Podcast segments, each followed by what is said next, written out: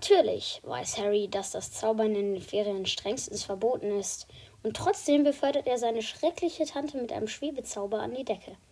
Die Konsequenz ist normalerweise Schulverweis. Nicht so bei Harry. Im Gegenteil, man behandelt ihn wie ein rohes Ei.